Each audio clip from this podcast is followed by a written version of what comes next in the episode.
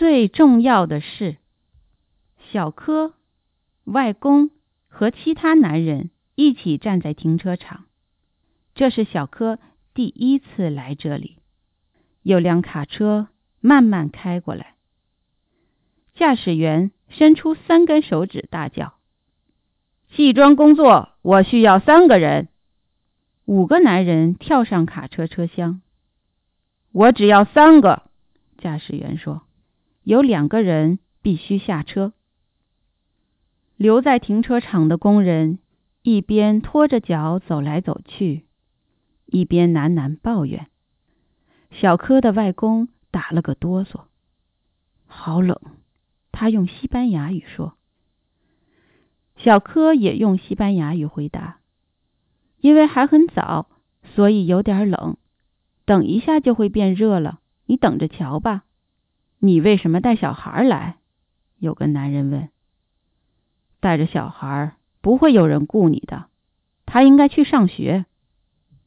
今天是星期六，小柯说。我外公不会说英语，他两天前才搬来加州，跟我和妈妈一起住。自从爸爸过世以后，就只剩下我和妈妈。小柯喘了口气，我要帮外公找工作。小柯牵着外公冰冷粗糙的手，他仰着头对他微笑。外公瘦瘦高高的，像棵老树。小柯很爱他。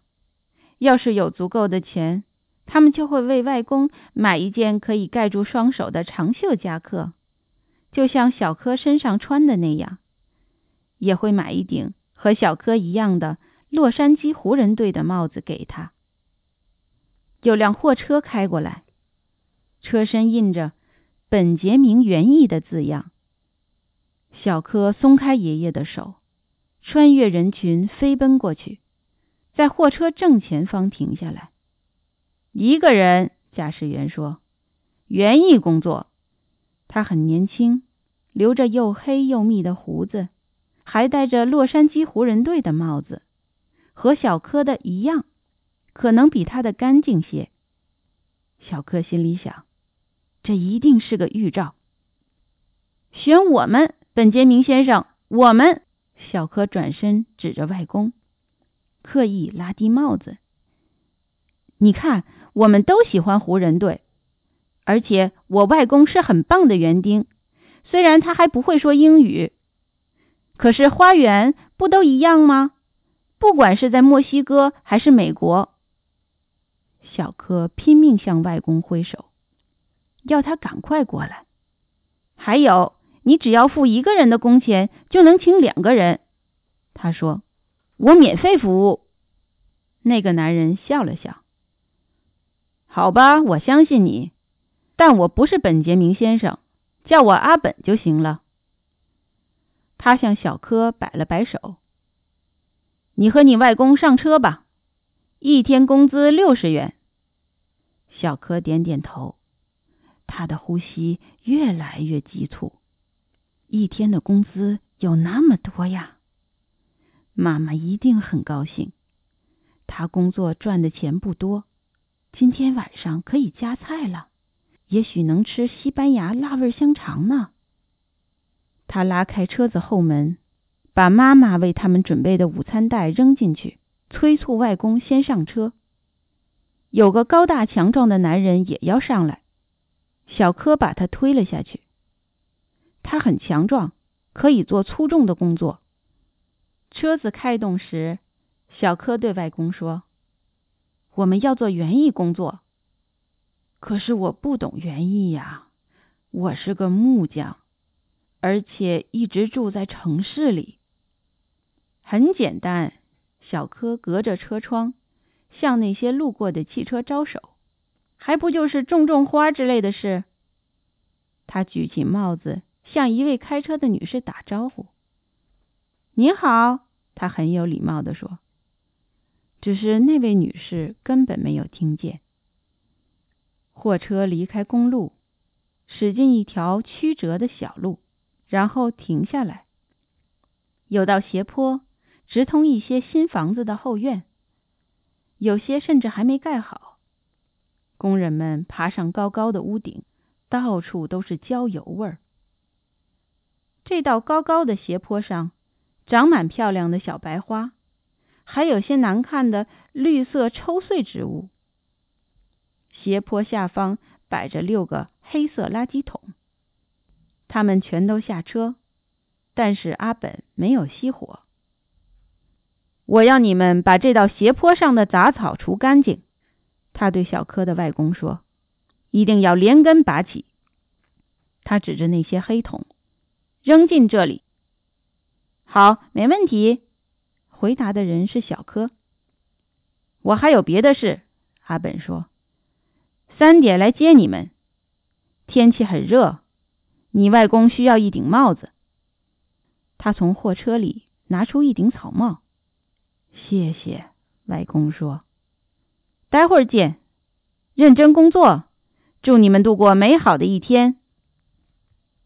他说什么？货车开走时，外公问。他祝我们度过美好的一天，在这里大家都会这么说的。外公说：“我的小孙子，你的英语真棒。”小柯微笑着点点头。他爬上斜坡。把夹克挂在栅栏上，来吧，他说：“我教你怎么做。”他拔起一丛抽穗植物，甩掉根部的土。这是杂草，不要碰那些花。外公笑着说：“好。”小柯远远就能清楚看见他白亮亮的牙齿。他们工作了整个上午，有只小贵宾犬。在斜坡上方，隔着栅栏，对它们汪汪汪的叫。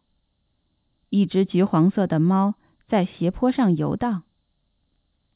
其中一座新房子的后院有游泳池。小柯听见溅水和说话的声音，水声让他觉得更热，他的肩膀和手臂都很痛。他心里想：妈妈今天晚上。一定会为他们感到骄傲。六十元，他可能会这么说，然后紧紧抱着小柯和外公。好大一笔钱呐！午餐时，他和外公吃了妈妈准备的玉米饼和西红柿，还喝了水。再有一小时就做完了。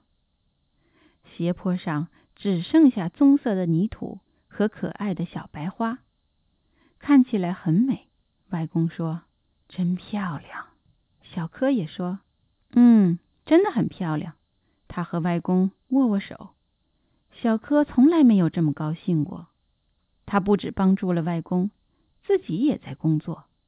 他们坐在路边等货车，一看见车子，就马上站起来拍掉衣服上的沙土。阿本下车。瞪大眼睛看着斜坡，天哪！他说：“没想到我们会做的这么棒吧？”小柯想笑，阿本却很震惊。小柯轻轻跳起来，做了个灌篮动作，像湖人队一样。我们也很努力工作呢。我简直不敢相信！阿本压低声音说：“你们。”你们竟然把花苗全部拔起来，留下杂草。小柯靠近外公身边，可是这些花儿，他开口说。阿本指着花说：“那些花是繁缕，那是杂草。